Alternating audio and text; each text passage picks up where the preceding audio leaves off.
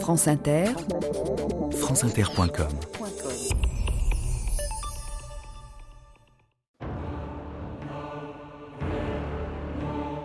Le monde sportif se peuple avec une rapidité impossible à imaginer. Étonnant univers qui se suffit à lui-même et que les bouleversements et les catastrophes ne semblent pas atteindre. Philippe Soupeau.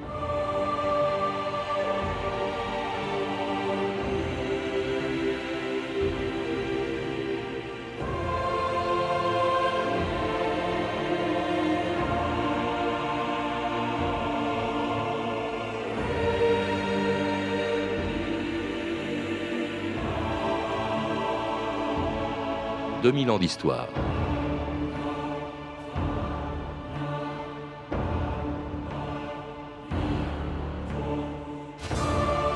Comme s'ils avaient voulu oublier dans les stades la défaite qu'ils avaient subie sur les champs de bataille, rarement les Français n'ont autant pratiqué le sport que pendant l'occupation allemande.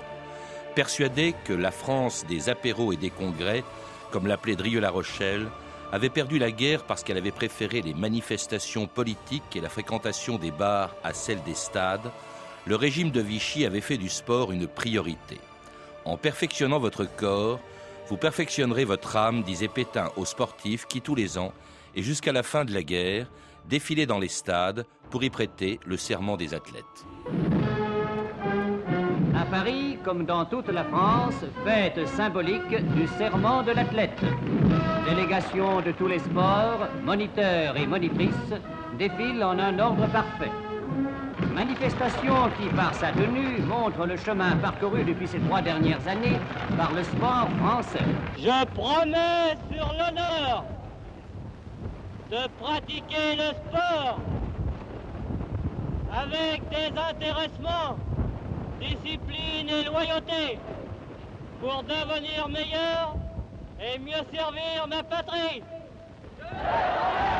Philippe Tétard, bonjour. Vous venez de diriger aux éditions Vuibert une histoire du sport en France du Second Empire au régime de Vichy. Et vous, Marianne Amar, bonjour. Bonjour. Vous avez, dans un chapitre, vous avez consacré un chapitre entier au sport sous l'occupation. Vous rappelez d'ailleurs l'importance qu'il avait pour le régime de Vichy. C'est le cas d'ailleurs de tous les régimes autoritaires. Le sport est une priorité pour eux. Le sport est une priorité effectivement dans tous les régimes euh, autoritaires, hein, qu'il s'agisse de l'Union soviétique ou euh, du fascisme euh, et de l'Allemagne nazie. En ce qui concerne Vichy, je crois que vous avez bien résumé son importance dans votre introduction. C'est cette volonté de rompre avec ce qu'on a appelé l'esprit de jouissance du Front populaire, les congés payés, les loisirs. Donc il y a là une volonté de reprise en main à travers une forme d'ascétisme, d'exercice corps. Et puis aussi, on a accusé la République et l'enseignement républicain d'être trop intellectuel. Et là encore, on veut rééquilibrer, forger les caractères, tremper les âmes. Philippe Tétard bah, C'est le, temps du retour vers une certaine rusticité, si l'on peut dire. Le retour vers la terre, mais au travers du, rapport du corps à la terre. C'est la raison pour laquelle un personnage comme Georges Hébert a été le principal inspirateur des techniques d'exercice du corps à l'époque, où on s'exerçait à ce qu'on appelait la méthode naturelle. Et cette méthode consistait, par exemple, en un certain nombre d'exercices de quadrupédie dans la neige. Il s'agit de retrouver véritablement les exercices qui rendent le corps euh, solide en dehors de toute dérive mercantile ou de spectacle sportif euh, dévoyé. Marianne Amar, vous avez dit que, au fond, on dénigrait euh, la Troisième République sous Vichy. La Troisième République, le Front populaire, qui avait justement laissé en quelque sorte les corps à l'abandon, si on peut dire. Or, vous rappelez en même temps l'importance qu'a eu la politique sportive de Vichy juste avant la guerre, il y attachait une grande importance, que ce soit Léo Lagrange sous le Front populaire ou le ministre de l'Éducation nationale, Jean Zay, à la veille de la guerre, car c'était l'Éducation nationale qui s'occupait du sport. C'est exact. C'est, j'allais dire, un des exercices favoris de, l'historien, d'essayer de repérer euh, les ruptures et, les continuités. Et sur le plan, euh, je dirais, euh, technique, on aurait, on aurait beau jeu de repérer beaucoup de continuités avec le Front populaire. Je prends un exemple un petit peu symbolique, le brevet sportif populaire du Front populaire qui devient brevet sportif national sous Vichy, l'éducation physique à l'école qui est dont les horaires augmente sous le Front populaire et on essaye d'aller encore un peu plus loin Donc tout là, on pourrait tirer des continuités. On pourrait également tirer, je crois, un certain nombre de continuités au niveau des hommes, hein. c'est-à-dire qu'il y avait un certain nombre de personnes qui étaient dans des expériences pilotes du Front populaire qu'on va retrouver aux côtés de Jean Borotra, le premier commissaire au sport. Je crois néanmoins qu'on aurait tort de, de, s'arrêter à ces continuités euh, techniques, à cette volonté de, euh, de réparer l'état désastreux euh, physique de la jeunesse française et d'oublier qu'ils s'inscrivent dans des projets radicalement différents. servir le corps, soit, mais dans un cas au service de la démocratie, dans l'autre cas au service d'un régime autoritaire. Au-delà des, similitudes, il y a cette, cette altérité radicale. Parce que Jean Zay, vous le citez lui-même, vous-même, euh, Jean Zay disait, s'interrogeant aussi sur l'état physique au fond des Français, imputant presque à l'avance leur défaite à venir euh, à leur impréparation physique, Jean Zay qui disait qui ne s'interroge avec une réelle appréhension sur l'état physique de la jeunesse de France, et alors qui allait justement euh, être à l'origine d'un plan de réorganisation de l'éducation physique que reprendra en partie, ou dans son esprit en tout cas, Jean Borotra. Oui, oui, ce, plan n'a pas eu le, temps de, se mettre véritablement, d'être véritablement mis en, en œuvre, mais il est vrai que là encore, les continuités entre Lagrange, Jean Zay, Borotra sont à tel point évidentes que euh, à l'époque où, Borotra est au pouvoir, Jean Zay, lui, est en prison. Borotra, évidemment, se gardera de l'en faire sortir, mais en revanche, Jean Zay euh, aura quelques paroles ironiques, voire amères, sur les emprunts de Borotra euh, à ses propres euh, actions. Borotra nommé en 1940, donc commissaire général à l'éducation générale et sportive, nommé par Pétain Jean Borotra. Jeunes filles et jeunes gens, éducatrices et éducateurs, et vous tous, sportifs de France. Instruire les esprits, a déclaré le maréchal, ne suffit pas pour former les cœurs et tremper les caractères. Il s'agit donc de rendre à la race française la pleine santé physique et morale, de développer en elle le courage et la discipline, en exerçant à la fois le corps, l'intelligence pratique et le caractère. Nous y parviendrons en organisant toute une série d'activités. Séances d'éducation physique, d'initiation sportive et de jeu, chant choral, travaux manuels, hygiène pratique, vie plein air. Un tel programme fait comprendre que, dans le titre du commissariat, les mots éducation physique aient été remplacés par ceux d'éducation générale. France, nous sommes ta jeunesse, ta flamme est ton espoir joyeux, et nous travaillons sans faiblesse, en digne fils de nos aïeux, pour que ta gloire un jour renaisse, dans un ciel clair et radieux. De demain. France, nous voulons de nos mains, avec courage et confiance, d'ouvrir un nouveau chemin. La France de demain, chantée par l'auteur aussi de Maréchal Nous voilà, André Dassary, c'était en 1941, au moment où Jean Borotra était commissaire à l'éducation générale et sportive éducation générale et non pas éducation physique. On a entendu Jean Borotra bien insister sur ce mot d'éducation générale, Marianne Amar. Oui, c'est le grand projet de, de, Borotra, ne pas additionner des disciplines à l'école, mais inventer quelque chose qui, qui promettent une éducation complète et qui forgent un esprit sain dans un corps sain. Un esprit sain dans un corps sain, un homme nouveau qui est quand même le grand rêve des, euh, des années 30 et des régimes autoritaires. Euh, donc cette éducation générale et sportive, effectivement, porte en elle la réconciliation euh, à la fois de, de l'art, de, de travaux manuels, de secourisme, d'éducation physique, de sport, de grandes promenades, etc. Euh, tout ça est, fort. Euh, par exemple, en introduisant beaucoup d'heures de sport ou d'éducation physique dans le programme d'enseignement voilà, donc il y a 9 heures d'éducation générale et sportive qui sont prévues euh, dans les programmes scolaires, ce qui bah, bouleverse évidemment la place laissée aux autres, aux autres disciplines. Il faut juste dire que nous sommes quand même en pleine occupation et que euh, les résistances un peu, mais surtout euh, le manque de moyens, euh, feront de cette éducation générale un, rêve plus qu'une réalité. Il y a quelques innovations qui vont être maintenues, par exemple le baccalauréat, enfin le, sport facultatif aux épreuves du baccalauréat. Voilà, je crois que au-delà de, plein air Voilà, au-delà de l'EGS, ce qui est la grande innovation, c'est l'introduction d'une épreuve facultative de PS au baccalauréat en, en, en 41 et qui remporte un énorme succès puisque dès l'année suivante, la moitié des lycéens qui présentent le baccalauréat s'inscrivent à cette épreuve.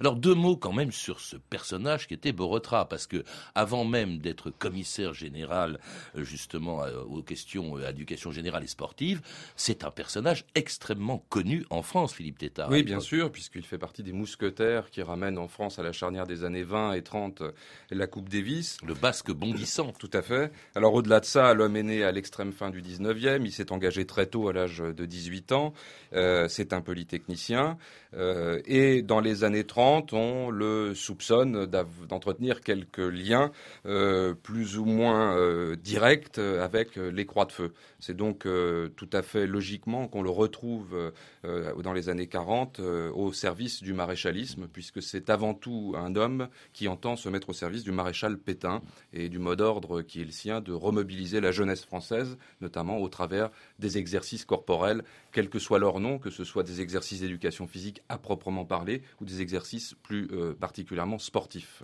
Oui, mais avec quand même ce site particulier, je trouve assez surprenant parce que c'est un peu contradictoire. C'est un fervent admirateur du, du maréchal, mais il semble également très anti-allemand, hostile à toute forme de collaboration avec l'occupant et même à l'utilisation du sport par la propagande. Les sports doivent devenir la meilleure des choses, comme ils ont parfois été la pire. Le champion doit aimer la lutte et non la gloire, le succès pour lui-même et non pour le profit. Qu'on ne le rabaisse pas au rôle d'un simple instrument de propagande. Il doit être un exemple humain. C'est pourquoi, voulant assurer la pratique désintéressée du sport, le commissariat général a condamné le professionnalisme. Cette attitude ne fait pas obstacle à la recherche de la plus haute qualité technique, à la formation de champions véritables et à la possibilité pour les athlètes français de lutter à égalité avec les athlètes des autres pays. À Marseille, dans cette piscine d'eau salée, connue comme la plus rapide d'Europe, se déroulent les championnats de France scolaires et universitaires de natation de zone libre. Au cours de ce championnat, Alfred Nakache, le célèbre champion français, tente de battre le record du monde des 200 mètres brasses détenu par l'américain Kessler avec 2 minutes 37 secondes 2 dixièmes. Terminant 2 minutes 36 secondes 8 dixièmes, Nakash bat de 4 dixièmes de seconde le record antérieur, donnant à la France une place dans le palmarès des records de natation. Et c'était le record du monde battu par Alfred Nakash en 1941 à Marseille. Nakash, si j'ai tenu à ce que l'on entende cette archive, c'est que Nakash occupe une place très particulière et même dangereuse pour lui dans le sport, car nous sommes en 41, le régime de Vichy a commencé une politique antisémite que l'on sait, et Nakash est juif. Tout à fait. Alors, euh, jusqu'au euh, moment où euh, les lois antisémites s'affirment, Nakash n'est pas du tout ennuyé. Ce d'autant plus qu'on peut se poser la question de savoir si l'aura qui l'entoure a pu jouer en sa faveur. C'est quand même un des grands nageurs français depuis 1935-1936. Ça n'est pas n'importe quoi. Mais le régime se durcissant, eh bien, il est victime, comme les autres, des interdictions faites aux juifs de se produire dans les piscines, dans les stades. Il perd son poste de professeur d'éducation physique, il doit se replier à Toulouse et puis il est finalement raflé avec euh, sa femme et sa petite fille qui sont l'une et l'autre aussitôt euh, gazées quand elles arrivent dans les camps. Donc c'est un, triste euh, destin que celui d'Alfred Nakache, tout à fait symbolique du durcissement du régime et du fait que l'impunité dont avait pu jouir jusque-là un certain nombre de sportifs était disparue. On dit qu'ils étaient protégés justement par Borotra qui, qui n'était pas pro-allemand qui, et qui n'était pas euh, antisémite. C'est-à-dire que Borotra a été plus euh, attaché à la défense euh, d'une représentation nationale qu'à quelque chose qui tiendrait à la collaboration. Marianne oui, je crois que dans le Kanakash, il faut, il faut dire qu'au fond, il suit quand même un peu classiquement euh, euh, l'itinéraire d'un juif sous l'occupation, c'est-à-dire qu'il est d'abord privé de son emploi euh, dès l'instauration du statut des juifs, et ensuite, avec les lois allemandes, il est interdit de stade jusqu'au moment où, où l'étau se resserre complètement, il est arrêté. quant à Borotra, c'est vrai que c'était il est connu pour être germanophobe, plutôt euh, très nationaliste. Il faut quand même dire que euh, les Allemands n'avaient pas de demande particulière mmh. pour rencontrer des équipes françaises, donc il n'était pas très difficile. Oui, vous dites ça parce que il est connu aussi pour avoir refusé toute compétition franco-allemande dans le domaine sportif. Exactement. Il n'y a eu aucune rencontre franco-allemande de sportifs pendant toute l'occupation, donc sous Borotra et sous son successeur Jeb Pasco, dont on parlera mmh. peut-être. mais donc, il n'y a pas eu ce qu'on a vu du côté euh, du spectacle, des voyages en Allemagne avec euh, euh, beaucoup d'éclat. Il faut donc, c'est ce que je redis, il n'y a pas de demande allemande. La France n'est pas une grande nation sportive, donc il n'y a aucun intérêt particulier pour les Allemands à rencontrer les Français. Borotra a même rendu hommage à son prédécesseur lointain, à Léo Lagrange. Tout à fait, oui, oui, il lui a rendu hommage, mais il y a là une certaine continuité dans la mesure où ce qu'on entendait dans l'archive qui précédait à propos du refus de la propagande est finalement un discours qu'on aurait pu entendre, toute proportion gardée, dans la bouche euh, euh, de Léo Lagrange quelques années plus tôt. Finalement, euh, chez Léo Lagrange, c'est au nom du refus de la caporalisation, et là, c'est au nom pseudo euh, du refus euh, de la propagande. Mais ce qui est intéressant euh, chez Borotra, c'est de noter qu'il aura toujours manifesté très très clairement l'idée que la mobilisation pour laquelle il luttait autour des pratiques sportives était notamment déterminée par l'idée qu'un jour on prendrait une revanche. Et ça renvoie à la question de l'impréparation que vous, vous, vous, mmh. posiez tout à l'heure et qui est une, arlésienne de l'histoire de la gymnastique et du sport. Donc de ce point de vue-là, Borotra est un peu atypique à l'époque. Oui, et puis d'ailleurs, il était même, on lui reprochait justement de ne pas être assez pro-allemand. Il a été, euh, il très critiqué euh, par euh, beaucoup de collaborateurs.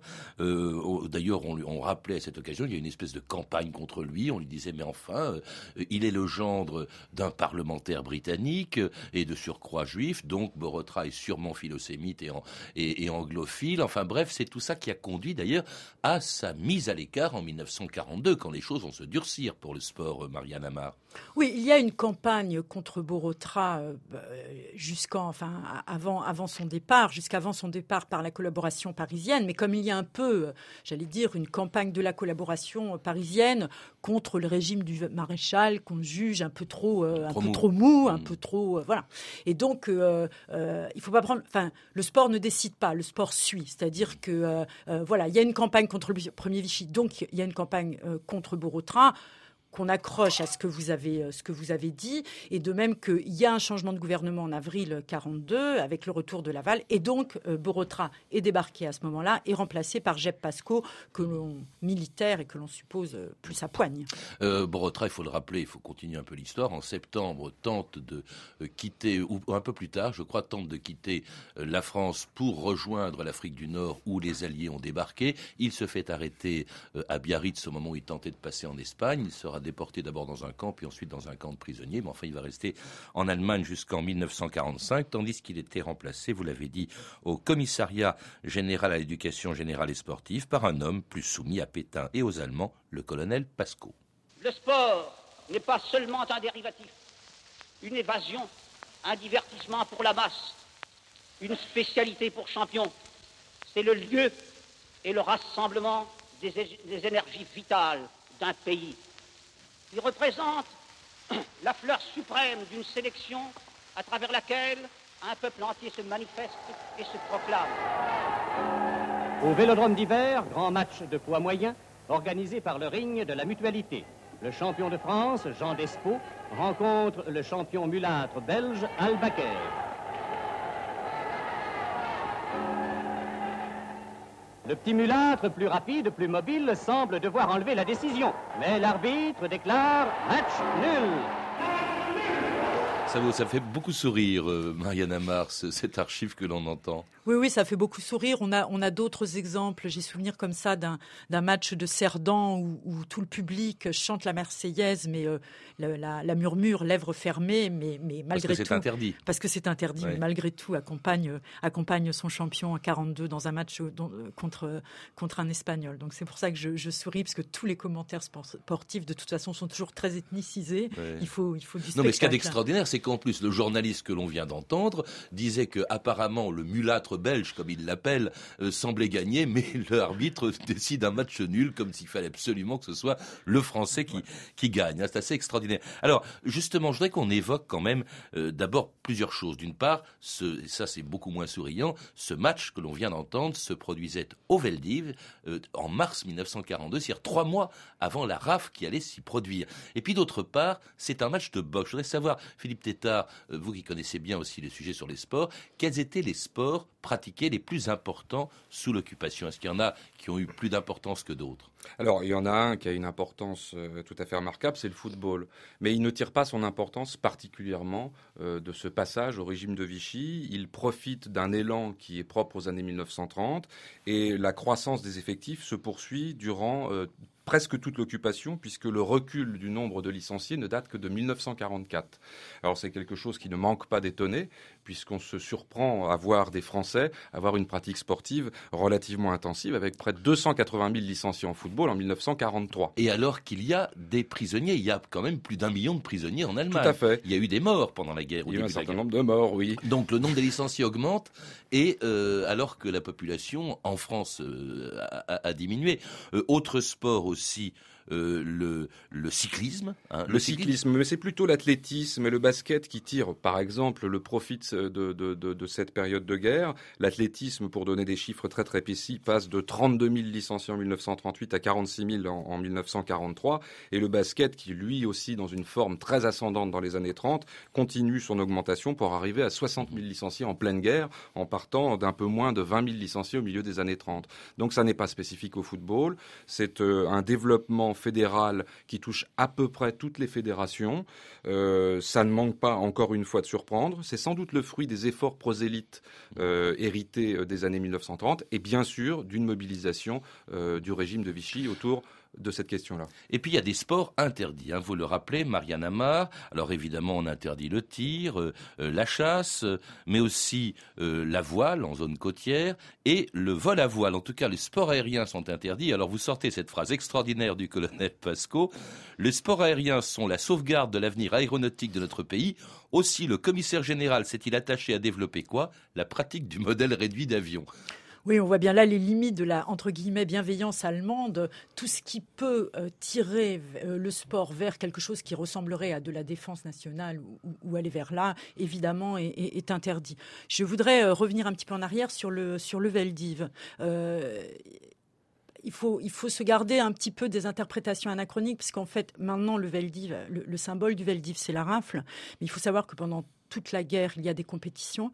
Il faut savoir que dès le lendemain de la guerre, les compétitions reprennent. Il faut aussi savoir qu'à la libération, euh, l'auto, le grand journal sportif de l'occupation, euh, est immédiatement euh, interdit et ses biens sont mis sous séquestre, mais qu'en revanche, la société du Parc des Princes, qui possède le Veldiv, dans lequel il y a eu la rafle, n'est jamais inquiétée. Mmh. Donc euh, c'est un petit peu différent. C'est une énorme entreprise sportive aux yeux des Français. Et j'allais dire, euh, à l'époque, euh, la rafle du Veldiv, le lieu d'une certaine manière importe peu. le Veldiv a sans doute été réquisitionné par les Allemands. Donc voilà, la vie, la vie sportive continue en ces lieux-là, de même qu'il y aura, je crois, des collaborateurs qui seront arrêtés et mis là à, à la libération. Mais il faut savoir que là encore, dans les lieux et les symboles des lieux, il y a une continuité de de l'avant-guerre jusqu'à la libération. Et une pratique sportive qui se fait partout, qui se pratique partout, avec une méthode, la méthode naturelle de Georges Hébert. Et voici maintenant une séance de culture physique, nous dirions d'hébertisme, séance sur plateau. Eh bien, tout se fait dans un ordre impeccable, les vagues se succèdent et repartent au pas gymnastique dans une cadence absolument parfaite. Après l'hébertisme, les groupes vont se répartir sur les différents coins du plateau où ont lieu d'autres épreuves. Épreuve de poids, épreuve de boxe, épreuve de lutte, épreuve de saut en hauteur, de saut en longueur, et après un chant, un chant joyeux qui clôture l'épreuve, les légionnaires rentrent au quartier à Versailles après une heure et demie d'épreuve, de lutte, de sport, qui leur a permis de prendre conscience de la valeur de leur cohésion et de leur morale.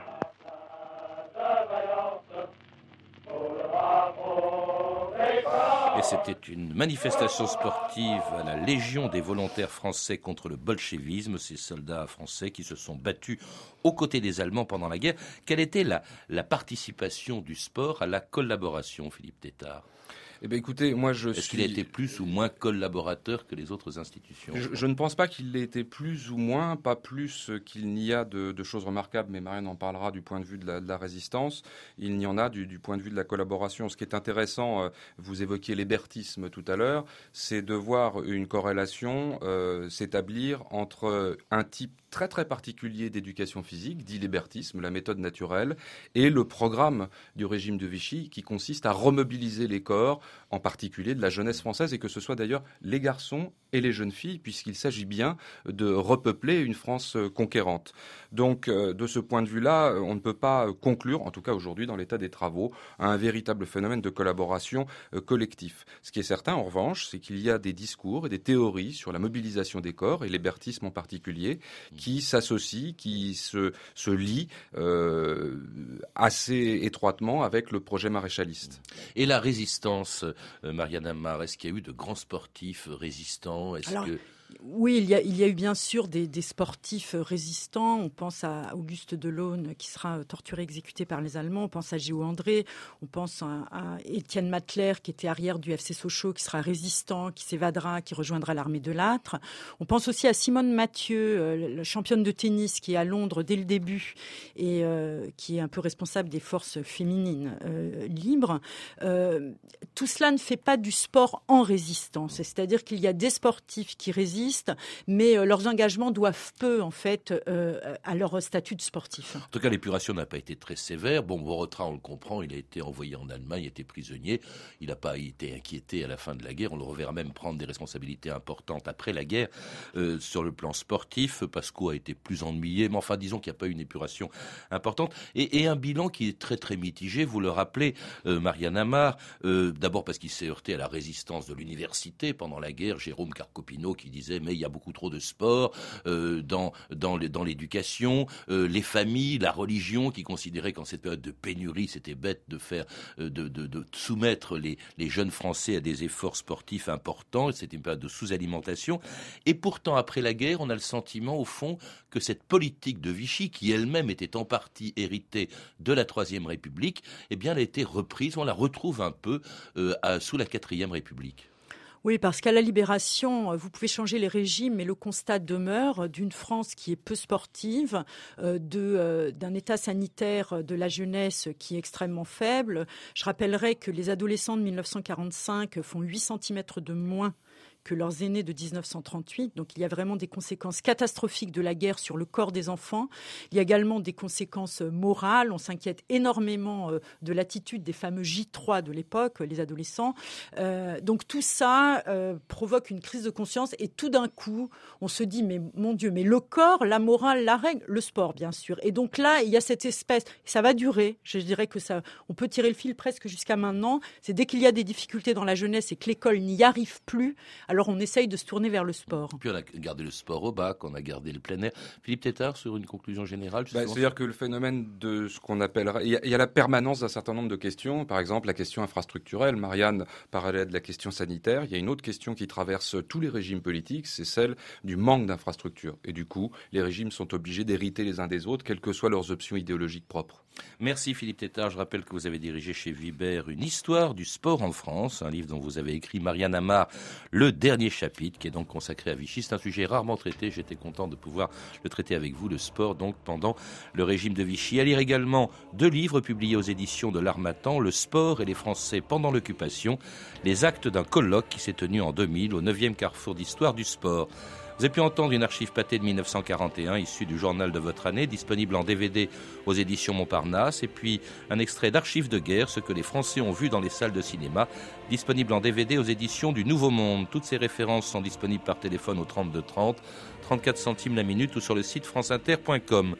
Deux mots encore pour exprimer la peine que nous a faite l'annonce de la disparition d'un ami de 2000 ans d'histoire, l'historien René Raymond, à qui je voulais dédier l'émission d'aujourd'hui. C'était 2000 ans d'histoire, la technique Nadège Antonini et Cédric Lalanne, documentation Emmanuel Fournier, Claire Destacan, Sophie Gildery et Camille Pouche-Jalaguier, une réalisation de Nathalie Salle.